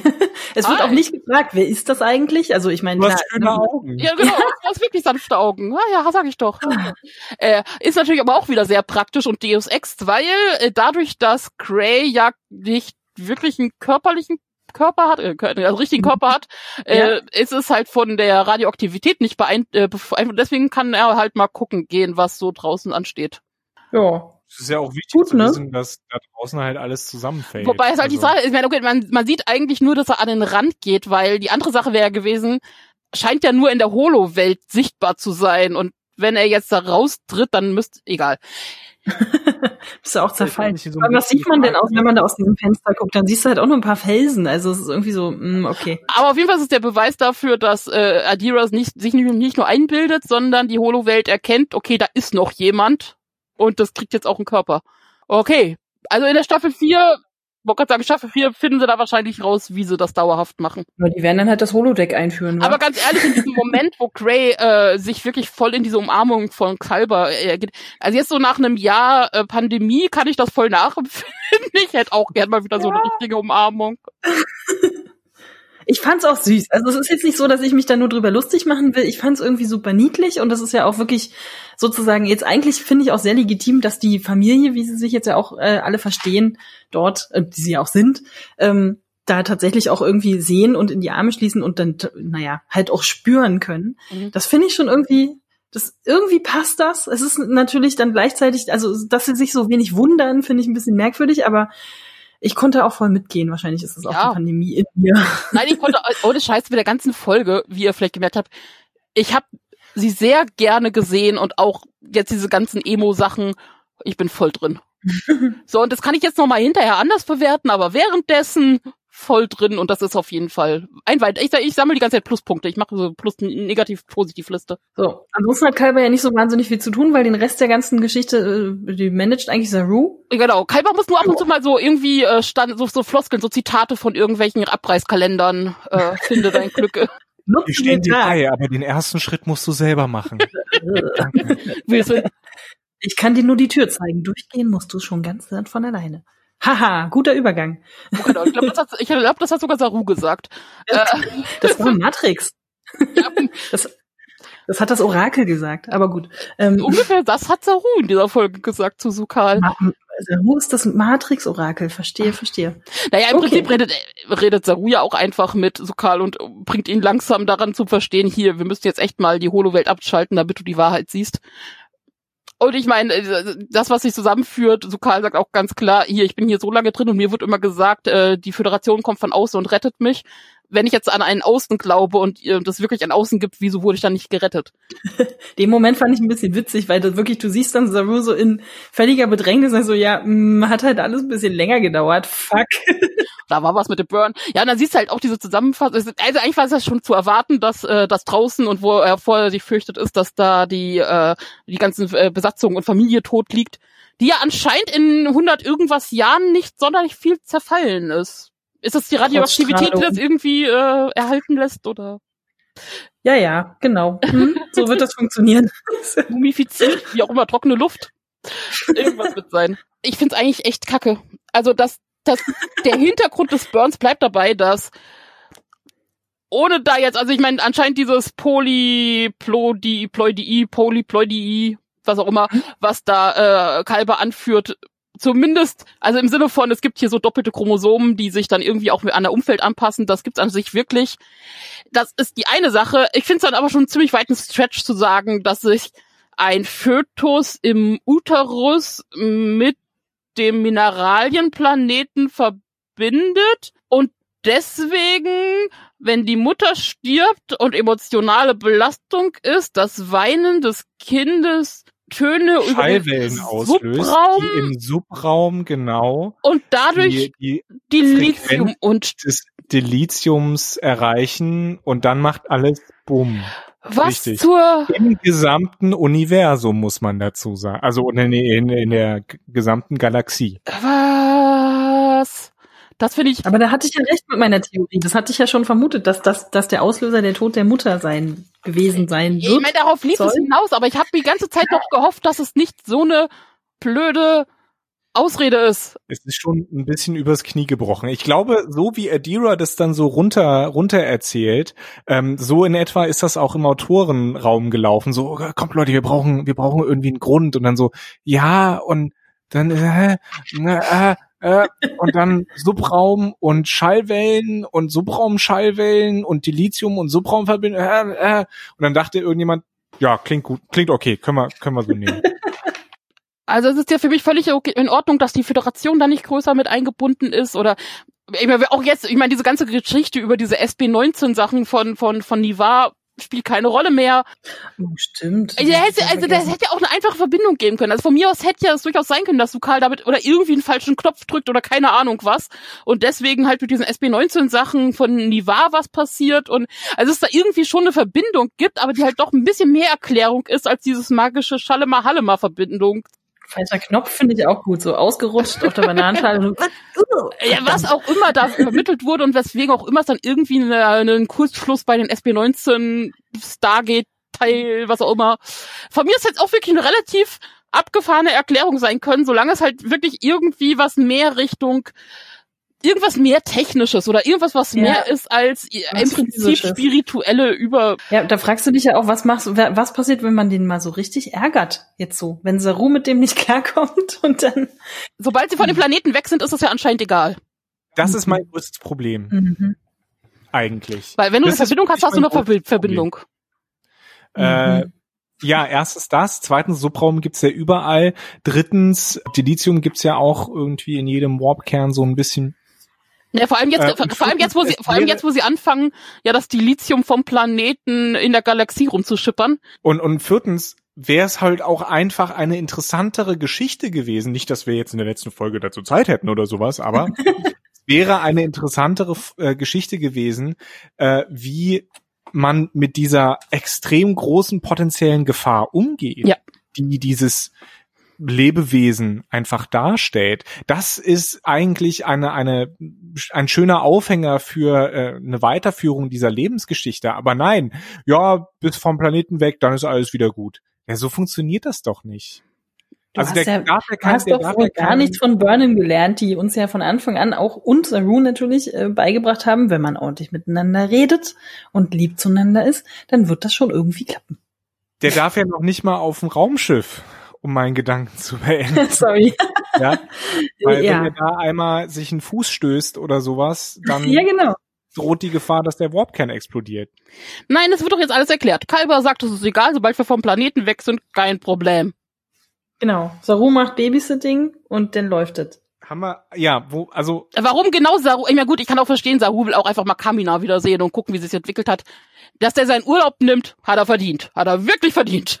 Er hat neulich kon konnte er mit freien Tagen noch nicht so viel anfangen. Also ja, okay. Ja, aber jetzt hat er vielleicht war er auch hart überarbeitet. Aber ja, ich verstehe auch den Shift nicht so direkt, vor allem weil es ja so indirekt erklärt wird. Man hat nicht mal vorher irgendeine Szene, wo Saru selber mal sagen darf: Ich habe mir mal Folgendes überlegt, kann ich mal Gap hier Aber kriegen das fehlt mir so? so sehr, weil du ohne Scheiß, das fehlt die Szene zwischen Saru und Tilly und Saru und Burnham und Burnham und Tilly.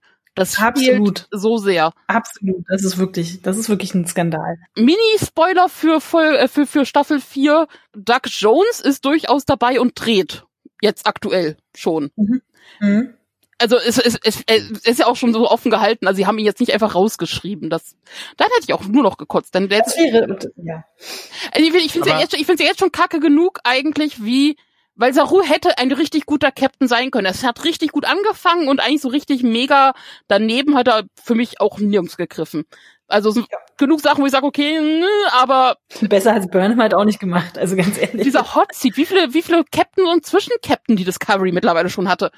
Ich hätte mir so sehr gewünscht, dass Saru wirklich durchzieht. Und jetzt am Ende der Staffel von mir aus ja, dass Tilly nicht ewig Nummer eins bleibt. Yo, äh, dann nimmst du halt jemand aus dem 32. Jahrhundert zu Villa oder Co egal, setzt du doch daneben.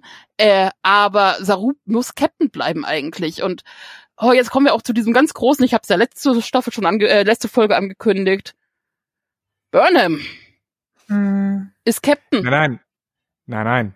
Michael fucking Burnham.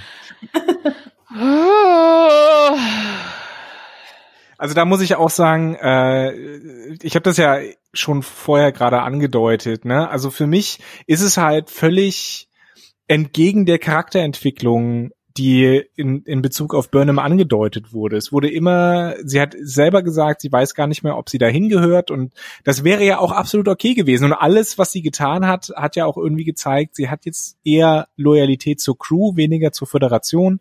Ähm, und das, das wäre alles okay gewesen. Aber dann diese Entscheidung zu sagen, Burnham, du bist der Captain, nee. Nein. Ja, vor allem nee. auch dieser Pep-Talk von, von Vance, den verstehe ich überhaupt nicht, weil er sie dann ja extra noch ähm, ähm, zu sich holt und dann sowas sagt wie, ja, wir hatten ja unsere Meinungsverschiedenheiten, bla bla. Du machst die Sachen halt manchmal ein bisschen anders, als man das traditionellerweise macht. Ähm, sorry, ist, das, ist das jetzt ein Spiegeluniversums Vans oder ich verstehe nicht, was, was das soll? Also prinzipiell passt das zu Vans und prinzipiell finde ich es auch in Ordnung. Also erstmal finde ich schön, er hat Frau und Kind. Ja, natürlich. Ich kann einfach nur diese Entscheidung nicht verstehen. Das geht, darum geht's mir einfach, dass, dass er sie in irgendeiner Art und Weise, dass er ihr noch mal ein bisschen auf die Schulter klopft, weil ich meine, sie hat ja schließlich mehrfach jetzt auch schon alles gerettet. Okay, meinetwegen, aber diese Entscheidung. Die, also die Hinleitung, dass er schon sieht, okay, er, auch, dass er sich weiterentwickeln kann und einfach sieht, er hat bisher aus Gründen, einfach weil es die um die Situation halt erforderte, äh, hat er immer sehr strikt nach diesen ganzen Föderationsrichtlinien gearbeitet und dass er jetzt so ist, dass er sehen kann, okay, es gibt auch andere Wege und man kann es auch ein bisschen anders machen und trotzdem zum gleichen Ziel erfolgen oder zumindest dasselbe Ziel verfolgen, aber halt andere Wege nehmen, um dahin zu kommen. Aber deswegen befördere ich nicht noch nicht irgendwie trotzdem gleich zu Nein, ey, vor, aber, aber es hat sich doch Saru gewünscht. Warum auch immer Saru sich wünscht, dass Burnham Captain wird. Mhm. Äh, wann? Wann in dieser wann in dieser kompletten Staffel ist das passiert, dass Saru auf einmal sagt, ach ja, nee, Burnham wäre ein super Captain. Was was mich auch stört und das meinte ich auch so ein bisschen am Anfang mit, es muss nicht jemand sterben, aber es wäre irgendwie konsequent gewesen. Wir haben alle Charakterentwicklungen, die wir am Anfang dieser Staffel aufgebaut haben. Die, die sind jetzt halt irrelevant. Wir haben letztlich dieselbe Ausgangsposition wie zu Beginn der Staffel, was, was die Charaktere angeht. Tilly ist wieder fähnrich und fröhlich. Ah, das wissen wir nicht, ob sie nur wieder fähnrich ist. Ja, aber verstehst du, verstehst du, was ich meine? Ja. Also alle sind sie, alle Ausrufezeichen sind auf der inklusive Book äh, sind auf der sind auf der Brücke. Ähm, niemand hat jetzt irgendwie groß da anscheinend einen Kratzer davon getragen. Alle sind wieder tipptopp, wollen, dass Michael äh, Burnham der der neue Captain ist oder die neue Kapitänin. Äh, also ich finde, ich finde alle Entwicklungen in den Charakteren, die angedeutet wurden, die sind jetzt einfach irrelevant, weil keine Konsequenz aus dem gezogen wurde, was in dieser Staffel erlebt haben. Ja, es sind auch teilweise so Kleinigkeiten, so mit, wieso ist Booker jetzt nicht Teil der Sternenflotte, aber Adira schon? Wieso steht Booker überhaupt auf der, also. Ja, wieso ist Booker überhaupt noch da? ja. Und weiter in seinem komischen schwarzen Anzug, aber nicht Mhm. Sie haben jetzt alle die neuen Uniformen, die ich gar nicht so hässlich finde. Also viele finden sie hässlich. Ich denke mir die ganze mhm. Zeit, die sind viel einfacher für Cosplayer nachzumachen. ich meine, das ist auch ein Punkt, den man einfach einrechnen muss. Sie sind einfacher nachzumachen. Und ich glaube, vom Schnitt, vom Schnittmuster her, also alle, die so eine Battlestar Galactica ähm, graue Uniform haben, die haben ähnliches Schnittmuster, glaube ich. Ich finde nur, die passen nicht zum zur Brücke der Discovery. Nein, überhaupt nicht. nicht. Die passen da nirgends hin. Sie sind auch nicht sonderlich kreativ, aber irgendwie finde ich gerade das ein bisschen witzig und schön. Wir hatten ja nichts damals im 32. Jahrhundert. Der eine Jersey-Stoff und dann geht's los. Ja. Nein, aber das, das war das, also auch wie dieses Ende inszeniert ist, mit dem Voice-Over, äh, mit dem Schnitten, Epilog äh, und so weiter. Äh, so viel Tell, so wenig Show. Die Drill sind wieder äh, drin, aber nie war noch nicht. Aber sie begrüßen sich und sie sind schon mal und die anderen Welten kommen hinzu und jetzt fliegen wir durch die. Und die, die Erde? Was mit der fucking Erde? Die kommt noch. Das ist in Staffel 4. Da fliegen sie durch die Gegend und machen hier Diplomatiekram. Nein. Oh je. Und das ist so mein Problem auch mit äh, äh, diesem, und jetzt kommen wir zu dem angeteaserten Spoiler. ähm, das ist so mein Problem mit dem Thema, dass sie in dieser letzten Folge mit der Brechstange da reinzwängen, Verbindungen zwischen, zwischen Menschen, beziehungsweise hier halt zwischen, zwischen Lebewesen, zwischen Völkern und so weiter, dass die doch ach so wichtig sind. Das wird ja, die Folge wird ja auch abgeschlossen, die Staffel wird ja auch abgeschlossen mit einem Zitat von Gene Roddenberry äh, zu diesem Thema. Und was mich einfach ärgert, ist, es wäre echt, und das haben wir ja auch ganz am Anfang gesagt, es wäre echt schön gewesen, wenn wir dieses Thema gehabt hätten, Verbindungen, Connections, wie es ja heißt. Es wäre echt schön gewesen, wenn wir Geschichten darüber erzählt haben. Und in gewisser Weise, muss ich natürlich zugeben, haben wir das. Wir haben diese Verbindung zwischen Stamets und Adira und Kalber. Äh, wir haben Geschichten um Trill, um Nivar, äh, wobei bei Nivar die eigentlich interessante Geschichte ja schon Jahrhunderte zurückliegt. Ähm, wir haben auch so ein bisschen eben äh, die die Crew der Discovery, die die da miteinander irgendwie connected, aber auch nicht so, dass wir es wirklich sehen. Aber das wurde alles nur angedeutet und ein wirklich übergreifendes Thema waren diese Verbindungen nicht. Das heißt, was sie uns jetzt einfach in der letzten Folge gesagt haben, ist übrigens, das war das Thema der Staffel, ja, denkt mal drüber nach, waren wir schon ganz schön clever. Und ich muss sagen, nein, wart ihr nicht, weil ihr keine weil ihr nicht Geschichten darüber erzählt habt, was Verbindungen mit Menschen machen. Und genau das ist ja auch mein Problem mit diesem, mit diesem Stand, den wir jetzt in der Charakterentwicklung haben, weil da eben keine Entwicklung da ist, weil keine Geschichte über Verbindungen oder Beziehungen zwischen Menschen erzählt wurde, weil, weil diese Menschen sich nicht verändert haben. Sie hatten zwar Beziehungen, aber diese Beziehungen haben sie nicht wirklich verändert. Und das ist, das finde ich einfach so schade. Sie hatten irgendwie eine nette Idee, einen netten Ansatz. Sie hatten ein Thema, das sie durch die Staffel ziehen wollten, aber sie haben es halt nicht wirklich realisiert. Nicht in dem Maße, wie es nötig gewesen wäre. So. The Hope is You Part 1 und Part 2 passen schon zusammen als Anfang und Ende einer Staffel das dazwischen passt halt nicht dazu. Äh, nee, es wäre auch okay gewesen. Es wäre auch okay gewesen. Ähm, deswegen geht mir Burnham so auf den Sack diese in dieser Folge.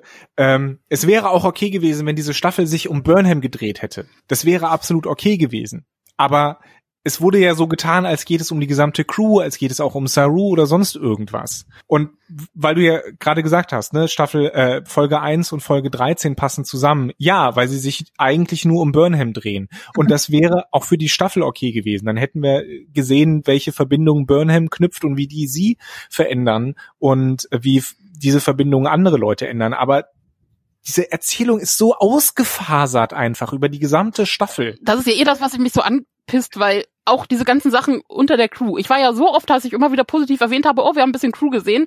Aber das Problem ist, wir sehen sie immer nur so ein bisschen. Und du hast mhm. zwar am Rande kann ich die Entwicklung schon nachvollziehen, die sie auch innerhalb dieser Staffel erlebt haben, aber so dermaßen in den Hintergrund gedrängt, dass mich das einfach ärgert. Also wenn du guckst, wie viel Zeit für dämliche Actionschlachten, wie viel Zeit für Giorgio, wie viel Zeit für Osira ist böse draufgehen. Diese Doppelfolge. ohne dass es irgendwo hinführen, ohne dass es die Crew weiterbringt, ohne dass es die Charaktere vorantreibt. Und jetzt kommen sie dann mit dieser großen Emo-Keule. Das ist so, nee.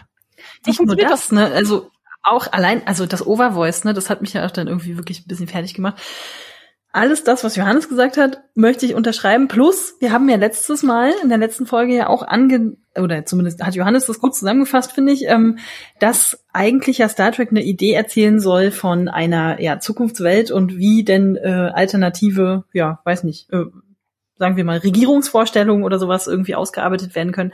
Das wird hier auch so ganz kurz angetippt. Da wird kurz gesagt, wir haben hier die Welten, also es, also am Ende ist ja sozusagen der Auftrag der Discovery irgendwie die Lithium, äh, die, die Lithium-Lieferung äh, oder so irgendwo hinzufahren, ja, so ungefähr. Ähm, oder? Hatte ich das richtig ja, verstanden? Sie fliegen jetzt die Lithium ja. durch die Gegend ja, und kriegen dafür Eis. Genau, genau.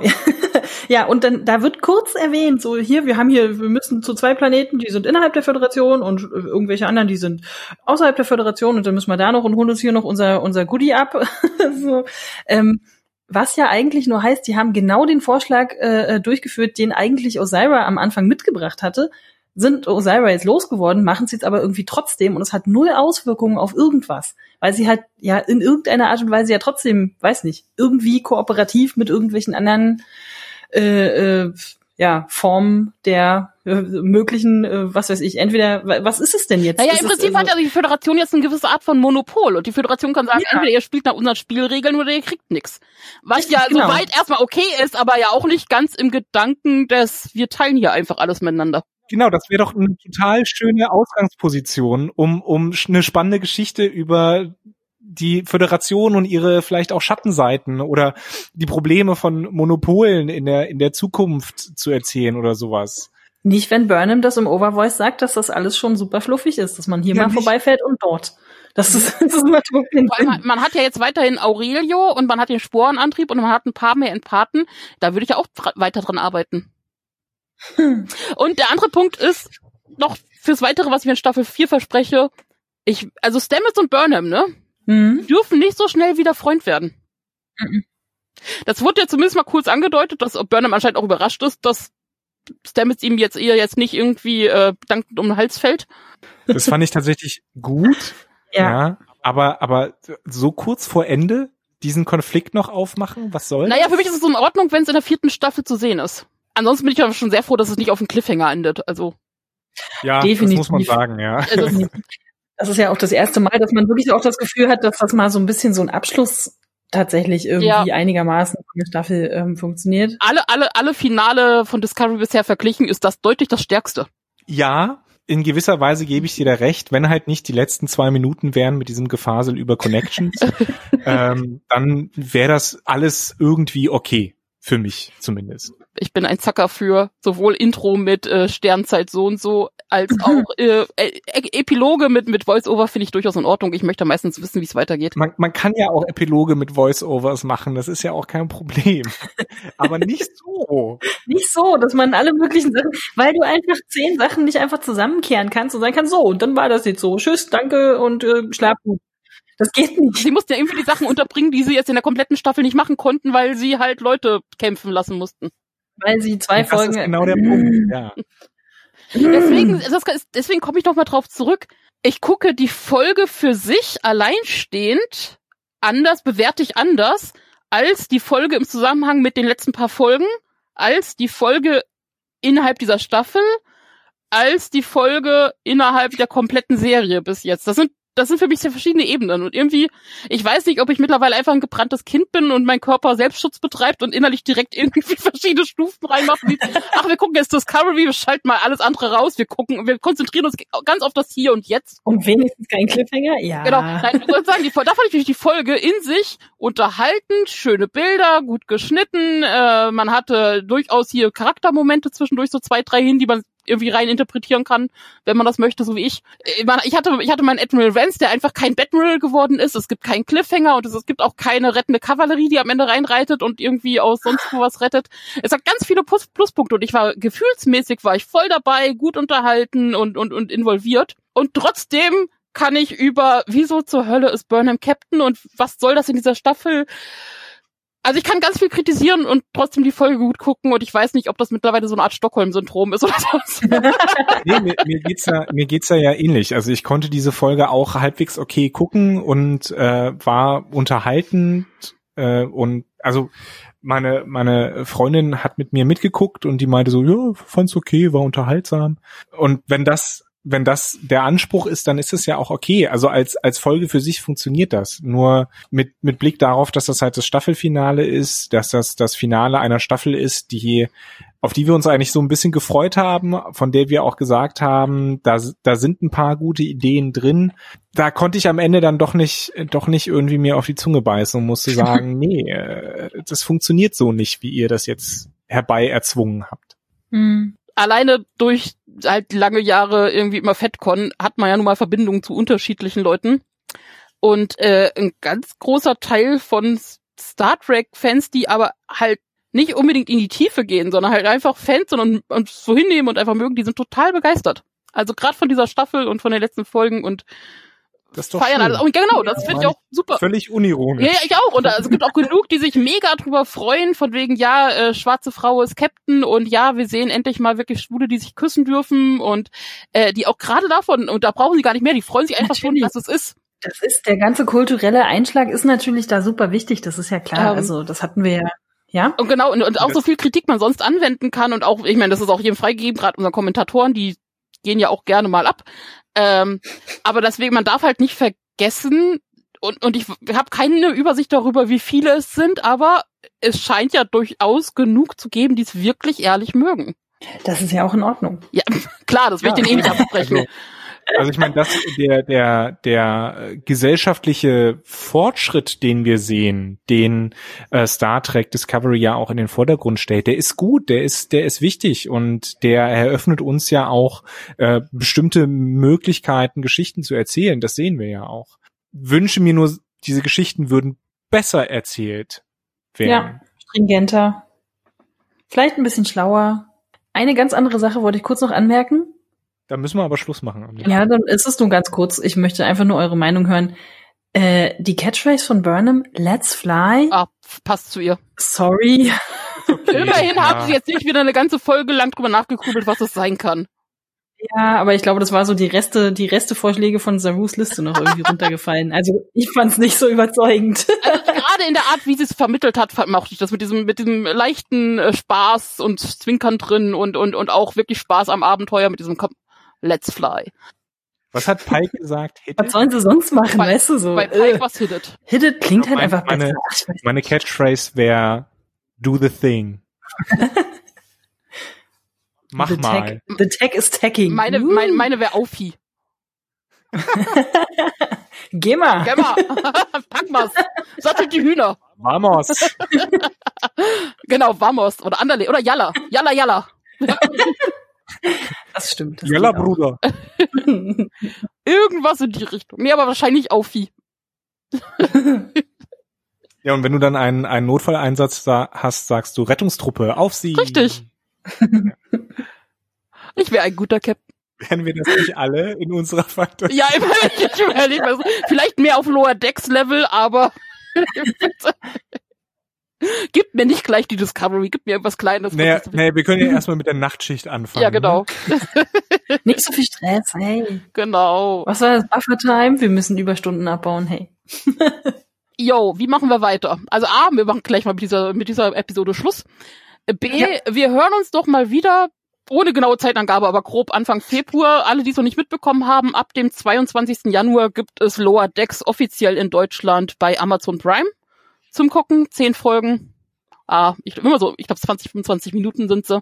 Genau, wenn ihr unsere, wenn ihr unsere kleine Prequel-Folge von, von vor der Staffel gehört habt, werdet ihr ja schon rausgehört haben, dass wir da einigermaßen, einigermaßen begeistert waren. Genau. Um nicht zu sein, um nicht zu sagen, sehr begeistert. Ich werde mir auch alles nochmal angucken, glaube ich. Ich auch. Und Johannes, Anne geht ja auch schlecht ja, genau, Jo- Johannes guckt es Äh, jetzt das erste Mal an und ich gucken es nochmal. Aber wir reden nicht nur über Lower Decks, sondern wir dachten, wir machen hier großen Aufwasch. Wir gucken uns noch mal, also nicht, dass wir es uns wirklich angucken, aber wir gucken grob nochmal über Discovery 1 bis 3 und machen da so ein bisschen Vergleiche ziehen. Wir gucken mal, was generell im Track-Franchise gerade so noch äh, in den Startlöchern steht, wo sie schon angefangen haben, was uns noch alles erwartet in den nächsten Jahren.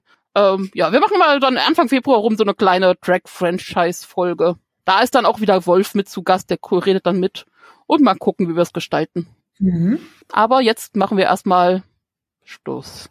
Ja, hat mir Spaß gemacht mit, mit euch, auch mit Hannes, auch mit Wolf. War sehr schön, diese, trotz allem, muss man, muss man sagen, trotz allem war es sehr schön, diesen Podcast mit euch zu machen, diese Staffel zu begleiten. Und auch wenn ich jetzt ein bisschen skeptischer als ohnehin schon bin, was Staffel 4 angeht. Ich muss gerade sagen, so richtig Lust, so richtig Vertrauen auf diese Staffel habe ich nicht. Ähm, aber das kann Da sich kleine Flashbacks gerade. Das hast du, glaube ich, bei Ja, der letzten gerade. Staffel auch gesagt. Dafür bin ich voll der Gegenpol. Ich fand diese Staffel überwiegend dann doch mit, also trotz ganz vieler negativer Sachen und auch hätte ich gerne anders gemacht, aber trotzdem bin ich eher positiv der Staffel über eingestellt, hatte großen Spaß trotz allem. Ich glaube, von den drei Discovery-Staffeln, wenn ich dir kurz äh, ins Wort fallen darf, Nele, tut mir leid, aber von den drei Discovery-Staffeln war das hier schon mit bessere. Ich wollte sagen, von drei mit die beste ist. da lehnst du dich nicht zu sehr aus dem Fenster. Aber, äh, und ich, äh, anders als du, ich freue mich jetzt voll auf vier. Ich könnte gleich weitermachen. Ich möchte jetzt gucken, wie du da irgendwie, also meine Hoffnung ist für Staffel 4 ganz klar, dass sie, äh, dass wir eher deutlich mehr von der Welt sehen, dass wir wirklich mehr Föderation sehen, jede Menge mehr von der Crew. Ich möchte mehr Verbindung zwischen der Crew sehen und dass die in den Vordergrund kommen. Und es ist mir dann auch egal, ob Detmar und, und, und äh, Ovo Sekun endlich zusammenfinden oder nicht. Ähm, das ist mal offen. Aber ähm, und, und, und wehe, sie schneiden einfach Saru großartig raus. Also von mir aus kann er ja auch wieder zum ersten Offizier werden, weil er war ein guter erster Offizier. Auch wenn ich dann nicht verstehe, wie er von Cap. Egal. Aber auf, Hauptsache, er bleibt weiterhin dabei. Definitiv. Das dürfte zwischenmenschlich sonst schwierig werden. Äh, oder wir ignorieren dann einfach diverse Sachen aus dieser Staffel, was ich auch nicht hoffe. Aber mir geht's da ganz ähnlich wie dir, Nele. Ich würde jetzt, ich hätte jetzt auch kein Problem damit, einfach nächste Woche weiter zu gucken. Was jetzt erstmal ja nicht der Fall ist, aber insofern äh, ja, hat es mir auf jeden Fall auch sehr viel Spaß gemacht. Man guckt das ja auch einfach immer noch ganz anders, wenn man ja auch weiß, man muss da jetzt irgendwie was zu sagen und Meinung dazu haben und das mit Leuten besprechen, um Himmels Willen. Aber ähm, ja, mir macht das auf jeden Fall immer sehr viel Spaß. Und äh, wir danken an dieser Stelle, würde ich jetzt mal für alle sagen, ganz allgemein auch einfach unseren Zuhörern, den Kommentatoren natürlich auch, ähm, die ja meistens dieselben sind.